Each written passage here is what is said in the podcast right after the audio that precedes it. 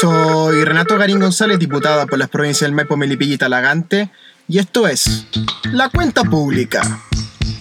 La Cuenta Pública, nuestro programa de información y análisis con todo lo que ocurre en el planeta Tierra con esta pandemia del COVID-19 y los vaivenes de la política internacional y nacional. Hoy día vamos a estar haciendo un especial porque se cumplen 50 años de la elección presidencial de 1970, donde resultó electo el doctor socialista Salvador Allende Gossens Estaremos haciendo entonces una recapitulación histórica de lo que fue el proceso chileno desde los 50 en adelante, lo que gatilló finalmente la elección de Allende en aquel día del 4 de septiembre del 70, que se están cumpliendo 50 años esta semana. Así que vamos a estar históricos en este perfil que estamos haciendo de la elección presidencial de 1970. Antes de comenzar, por supuesto, tengo que saludar a quienes me siguen por las redes sociales, mis amigos de Facebook, mis amigos de Twitter, mis amigos de Instagram. Eh, me están siguiendo también en Spotify, me están siguiendo en eh, Apple Podcast, en YouTube. Por supuesto, lo que necesitamos es que me sigas en esas redes sociales para que conversemos, para que planteemos los temas que nos interesan para esta cuenta pública. Y hoy día vamos a hacer un especial que me han pedido por las redes sociales referido entonces a la elección presidencial de 1970. Así es, la elección presidencial de 1970, un momento histórico de la política chilena. ¿Cómo se llegó a ese momento? ¿Cómo la política chilena se configuró históricamente para llegar a esa elección? Partamos desde algún punto, un punto que tiene que ser más o menos cercano para que no nos vayamos tan atrás.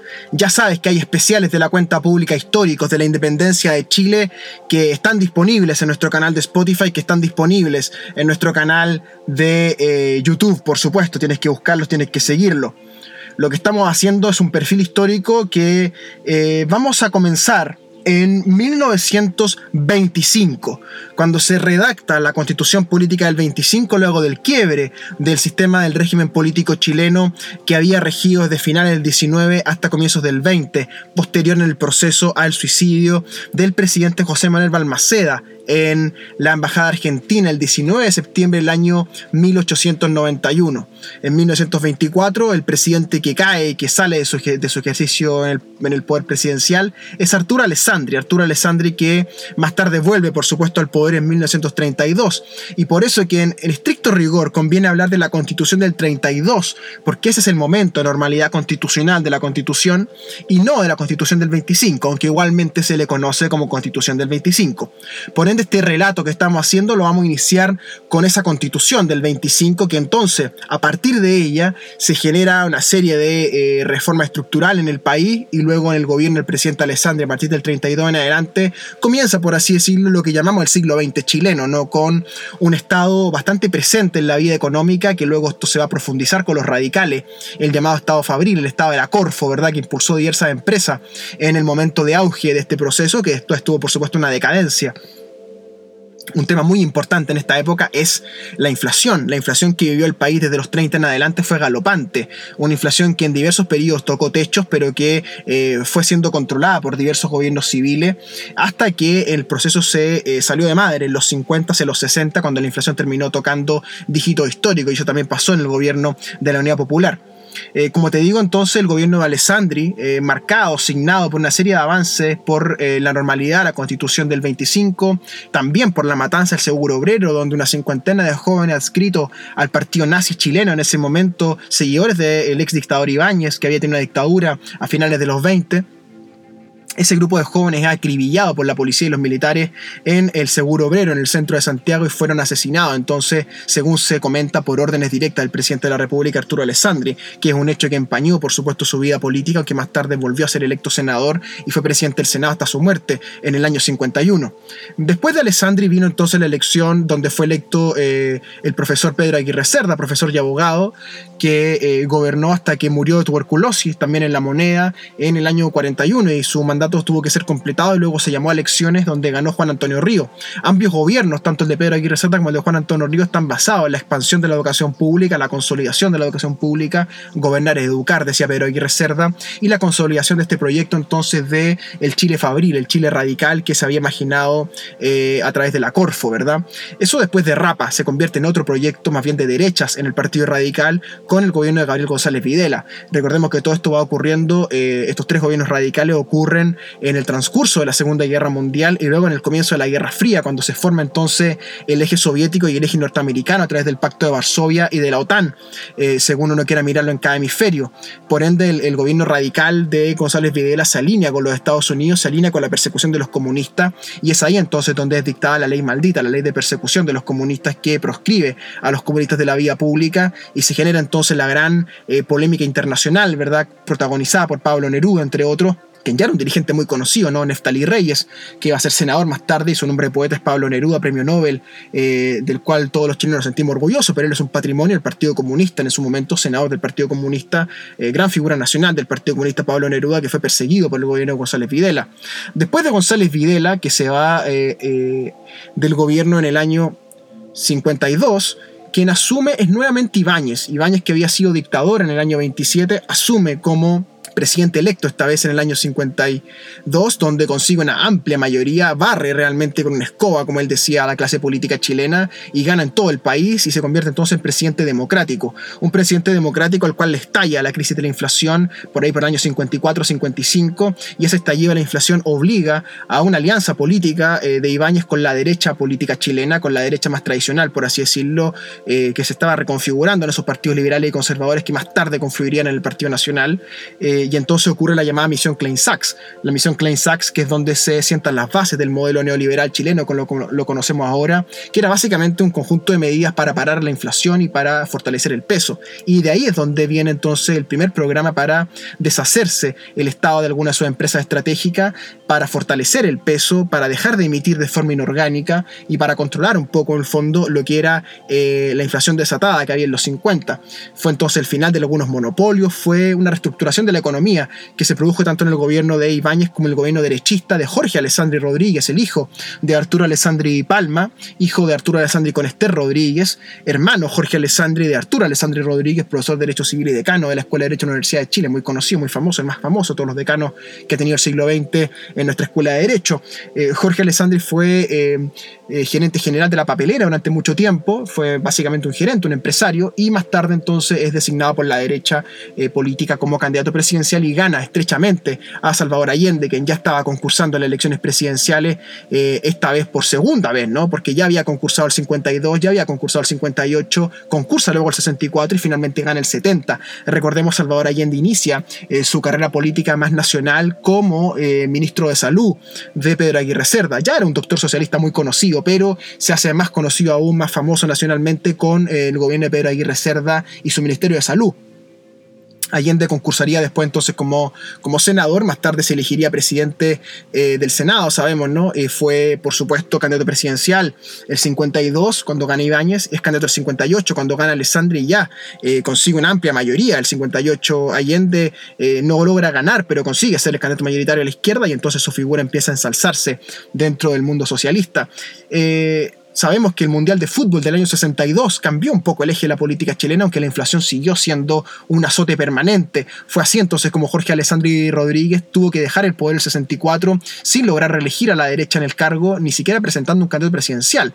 Recordemos que el gobierno y la derecha en el fondo se plegaron a la campaña del joven Eduardo Frei Montalva, quien dirigía la patria joven, ¿verdad? La democracia cristiana que eh, comenzaba fulgurante, ¿no? En un fenómeno electoral brillante el año 64, donde arrasa Frei la elección presidencial, consigue una amplia mayoría en el mundo de, eh, sobre todo el mundo rural, donde consiguen diputados y senadores de la democracia cristiana, la llamada Marea Azul, y en todo ese contexto entonces Eduardo Frey y los eh, jóvenes demócratas cristianos se hacen del poder, ¿verdad?, prácticamente total eh, de la presidencia de la República y del Congreso.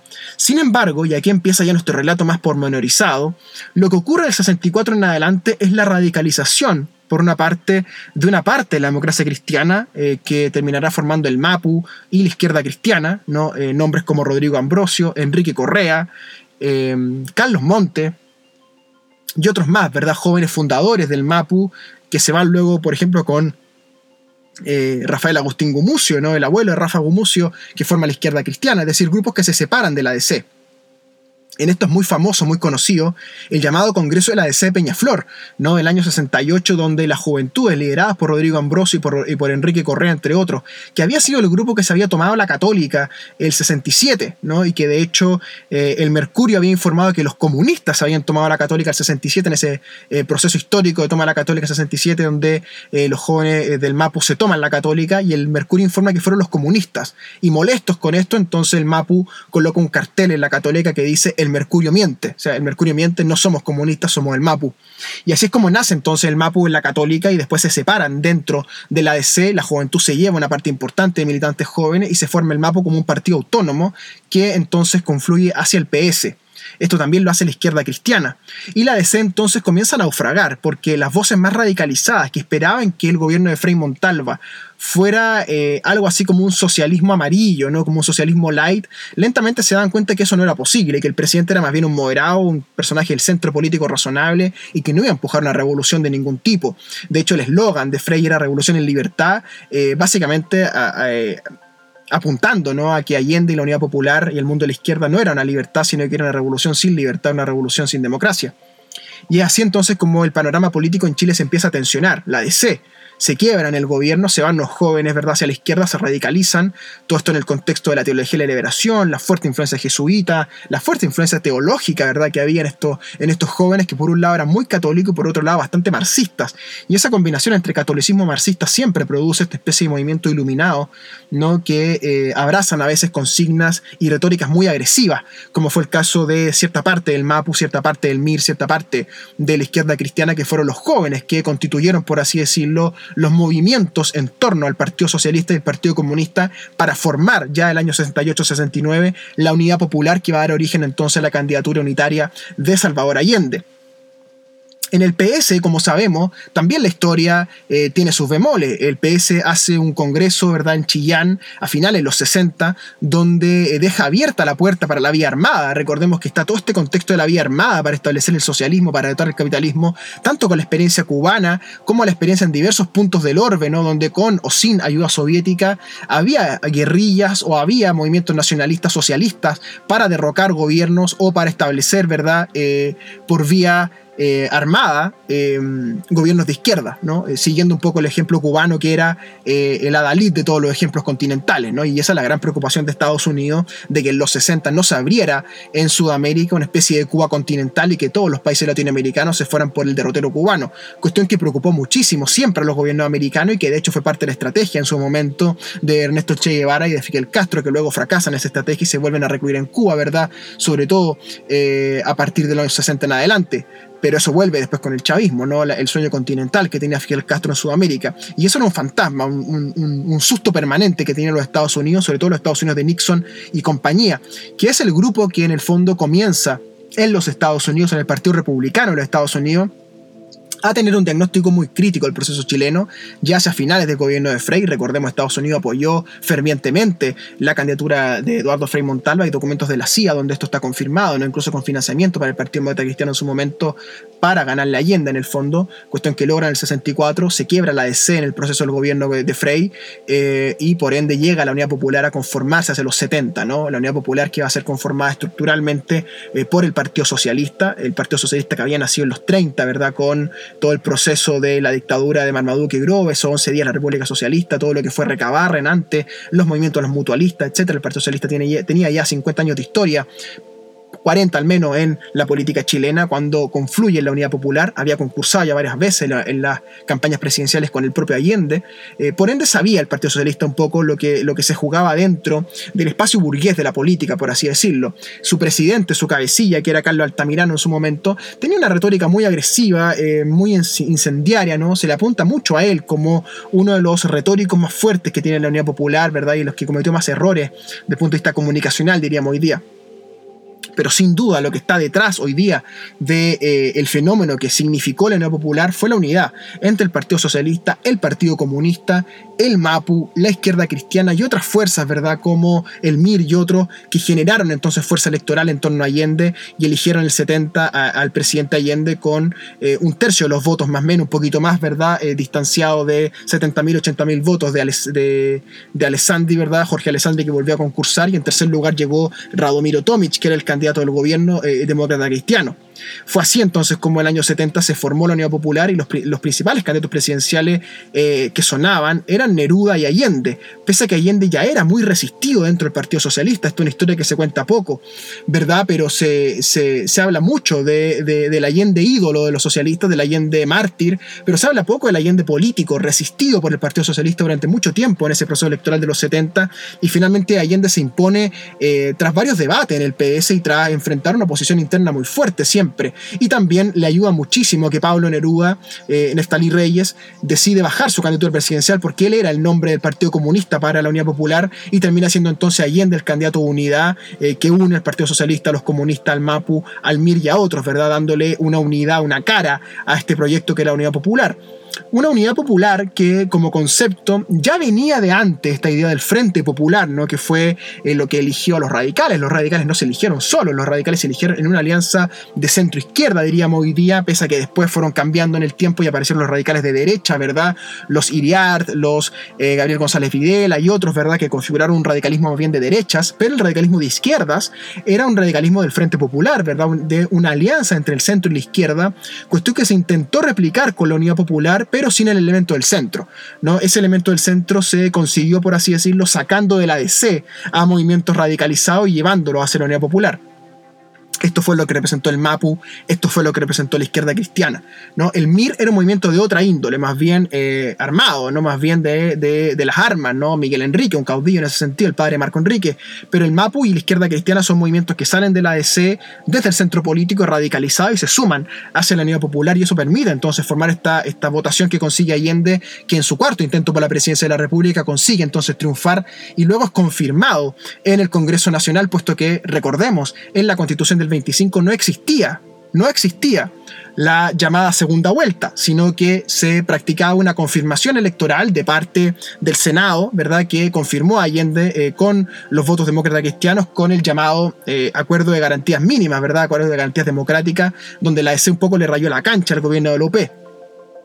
Lo que ocurrió del 70 en adelante, una vez que Allende asume, yendo muy rápido, es realmente eh, terrible para la historia de Chile, ¿no? Es el enfrentamiento, es la polarización del discurso, es la aparición muy clara de Estados Unidos en el proceso político chileno, incentivando el golpismo, ¿verdad? También la aparición de actores extranjeros de la izquierda, como Fidel Castro, que se instala, ¿verdad?, varios meses en Chile en un momento complicando incluso al propio Allende. Es la historia de un Allende republicano, apegado a las instituciones democráticas, que sin embargo el proceso político chileno y estos jóvenes de diversas tendencias que lo empujan en la popular, van derrapando el proceso y van llevando el proceso hacia un, hacia un lugar eh, incómodo para él, ¿no? Y lo que y lo que habría que, mirar hoy día en, el proceso histórico no es cuánto esos jóvenes de izquierda no complicaron al propio Allende y no hicieron que el proceso se radicalizara de forma innecesaria, ¿verdad? Pero por supuesto hay que ponerle la época, la época de los 70, donde se hablaba contra el capitalismo, donde se creía que el capitalismo podía ser superado por vías políticas democráticas, ¿verdad?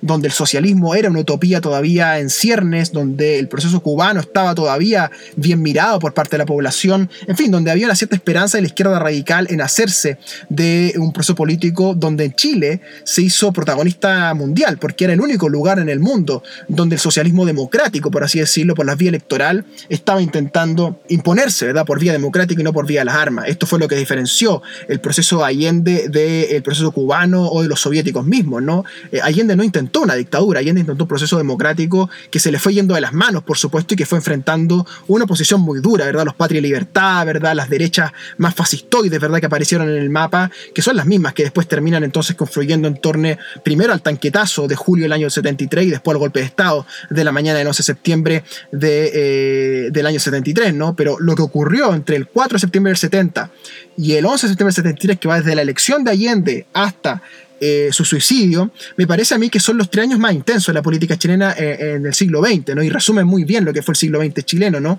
El desarrollo de esta beta izquierdista de Recabarren y compañía, ¿no? Que ya tenía un antecedente histórico en los liberales pipioros del XIX, en ciertas corrientes ácratas, incluso de la colonia, uno podría decir, ¿no? Los Caminos Enrique, ese tipo de proclamas, ¿no? Que la UP un poco recupera para, para la izquierda, ¿no?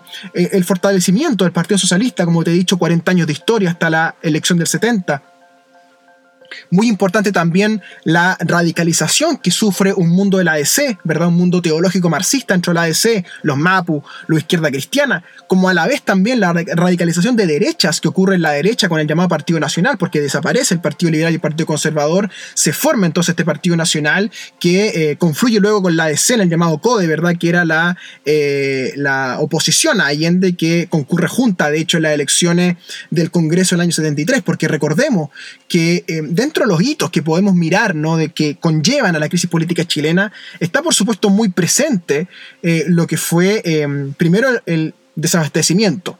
Desabastecimiento que ocurre por diversas razones. Primero por un problema económico real, la inflación, el mal manejo económico del gobierno, sin duda. También los paros de camioneros, sobre todo el 72, ¿verdad? Muy fuerte. También la especulación, ¿no? El acaparamiento, porque ciertos sectores productivos para perjudicar al gobierno acaparaban alimentos, ¿verdad? Entonces se combina una mala gestión, un peso chileno muy endeble, con mucha inflación, ¿verdad? Inflación inmanejable de miles, ¿verdad? En porcentajes. Eh, por ende, encarecimiento de la vida, por ende, complicaciones en la vida diaria. Eh, eso tiene que ver con eh, el paro de camiones, con el tema del abastecimiento, con el tema de la comida, el tema de la leche, ¿cierto? Que se va complicando en los tres años de gobierno de Allende por diversas razones. Como te digo, razones intrínsecas del gobierno, errores propios del gobierno, como también un evidente eh, y manifiesto eh, interés golpista que aparece ya el 71 en adelante para desestabilizar al gobierno, ¿no? para acaparar alimentos, para cortar rutas, y eso queda muy claro con el paro de camioneros del año 72 y todo lo que eso tuvo como consecuencia para el gobierno que realmente lo sacó del eje a, Allende y a su gobierno. Y también dentro de eh, los antecedentes que podemos mirar es la ENU, ¿no? la Escuela Nacional Unificada, que está muy bien graficada en la película Machuca, ¿verdad? de Andrés Wood, que trataba de llevar jóvenes a los eh, colegios eh, más pudientes de la capital, jóvenes pobres, ¿verdad? De la Pincoya, de lugares poblacionales eh, desposeídos, ¿verdad? Llevarlos a los colegios de la capital para que allí entonces se interlazaran con los alumnos de la capital, ¿verdad? Los alumnos más eh, de clases altas o de clases medias, ¿verdad? Y eso, eso comenzó en el Colegio San George, como ve la película Machuca, y eso colocó a, la élite chilena muy nerviosa también contra el gobierno y contra el plan educacional del gobierno, cuestión que es muy difícil siempre meterse contra los colegios eh, eh, de la élite, ¿no? Eso siempre ha pasado en la historia de Chile. Y junto con eso entonces también la elección, la elección parlamentaria del año 73, recordemos, marzo 73 hubo elección parlamentaria, medio término, como se llama, como había antes, ¿verdad? La mitad del gobierno al cumplirse los tres años del gobierno hubo una elección parlamentaria, ¿verdad? Donde la derecha con la DC logran el 56% del Congreso, pero no tienen la mayoría de dos tercios que se necesitaba para acusar constitucionalmente al presidente y sacarlo de su cargo, que era la intención en un inicio. Y luego entonces viene el derrape. Desde abril hasta septiembre del 73 lo que ocurre es el tensionamiento político, asesinatos en las calles, eh, marchas multitudinarias de derechas e izquierdas en contra y a favor del gobierno, eh, enfrentamientos populares, eh, ¿verdad? en fin, el derrape de, un, de, una sociedad y también del presidencialismo como estructura. Esto no tiene que ver con Allende, como antes no tuvo que ver con Alessandri ni, Balmaceda, sino que la estructura del presidencialismo conlleva este tipo de cuestiones, este tipo de errores, que eh, termina entonces con el régimen político chileno muy tensionado hacia eh, finales ya del de, eh, primer semestre del año 73, estamos hablando de junio-julio, cuando ocurre el tanquetazo, ¿no? el llamado golpe chileno, donde un grupo de coroneles intenta tomarse el poder a través de un levantamiento militar muy, muy precario, verdad que llega a dar risa hoy día, ¿no? Viendo lo que pasó, que sacaron 3, 4 blindados, ¿verdad? A las calles en Santiago y trataron con eso de sacar al gobierno de, de, su lugar. Y Allende, que ya tenía la experiencia de que Pedro Aguirre Cerda había demostrado en una sonada militar de los 40, eh, Pedro Aguirre Cerda se parapetó dentro de la moneda, ¿verdad? Y resistió. Allende iba a hacer lo mismo, y fue lo que hizo en el tanquetazo y fue lo que luego hizo en el golpe internacional conducido, ¿verdad? Desde Chile por Augusto Pinochet y por la Marina donde se bombardea la moneda, se bombardea Tomás Moro, la casa del presidente, y claramente con el beneplácito de los Estados Unidos y de los gobiernos internacionales más vinculados a las derechas, se da un golpe de Estado en contra de la Unión Popular. ¿Cuánto tuvo de responsabilidad en esto de los actores chilenos? ¿Cuánto tuvo de responsabilidad en esto del presidente Allende, de Estados Unidos, de la economía, del pueblo de Chile quizás, ¿no? de los intelectuales, en fin, de, de, dónde estuvo entonces la mecha que incendió el conflicto político chileno está por verse, eso, eso es la historia que tiene que definirlo. Pero hoy día me interesaba hacer un, un raconto, volver a contar la historia. ¿Cómo fue eso? ¿Cómo fue esa historia de que el 4 de septiembre del año 70 Salvador Allende Gossens fue electo presidente de la República de Chile y con eso cambió nuestra historia y hasta el día de hoy, nuestras vidas? Eso con lo que ocurría entonces hace los 70 en Chile, volvamos al presente y tomemos rápidamente el avión virtual. Vayamos a lo que ocurre en Estados Unidos. Las encuestas dicen que Donald Trump acorta la distancia con Joe Biden y ya son 2-3 puntos los que lo separan a nivel nacional y 3 a 4 puntos los que lo separan en los estados clave, los, los swing states, Ohio, Pennsylvania, Michigan, Wisconsin, la Florida, lugares importantes donde Donald Trump está recuperando votación. Por ende, no lo den por muerto, no lo den por muerto, sigue siendo favorito Joe Biden para ser el próximo presidente junto a su vicepresidenta Kamala Harris, pero ahí está Joe, Biden compitiendo contra un tenaz y durísimo Donald Trump que está sumando votos, que está sumando voluntades, al mismo tiempo que la política internacional norteamericana se sigue tensionando con China e incluso dentro de la política norteamericana local siguen habiendo asesinatos de la policía en contra de activistas norteamericanos, afroamericanos y también enfrentamientos entre civiles con fusiles incluso de guerra en las calles norteamericanas en estados muy complejos donde la elección realmente ha tensionado al país del norte de manera inédita. Antes de despedirme, quiero saludar especialmente a quienes me escuchan a través de la radio Ignacio Serrano en Melipilla, la más tradicional del mundo rural y urbano de Melipilla, la 540M, todos los domingos en la Serrano. Y por supuesto también en la provincia de Talagante, la más conocida en Talagante, la radio Contacto, la que me siguen, la que me escuchan los miércoles, Talagante, la de Maipo, El Monte, Peñaflor, Padre Hurtado, toda la zona cubierta, con las más tradicionales radios de nuestra zona, hacemos este raconto histórico, esta cuenta pública con mucho cariño. Sigue cuidándote del COVID, sigue trabajando para que no sea tanta la enfermedad en nuestra zona, no sea tanta el contagio, no tengamos más muertos. Un gran abrazo, soy tu diputado Renato Garín González y hacemos juntos la cuenta pública.